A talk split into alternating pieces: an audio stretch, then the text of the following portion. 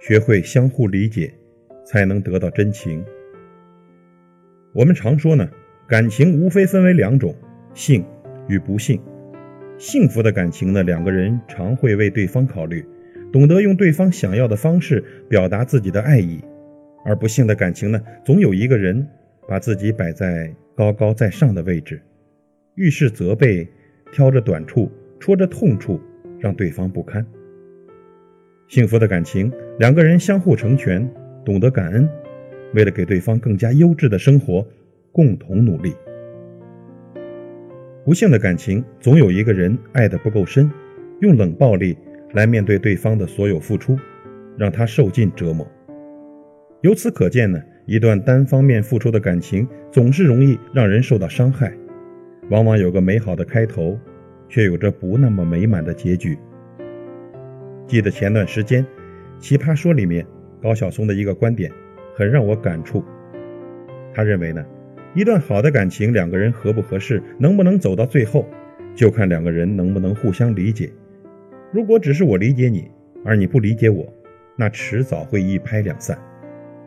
的确，想要爱情长久，光坚持还远远不够，还要建立在相互理解的基础上才行。活在这个世上，每个人都在寻求着呵护，所以初尝爱情的时候。容易被甜蜜和幸福团团包围，可时间久了，总有一方忍让的多，一方理解的少。等到感情最终变质的时候，那个得不到理解的人，终有一天会转身离开。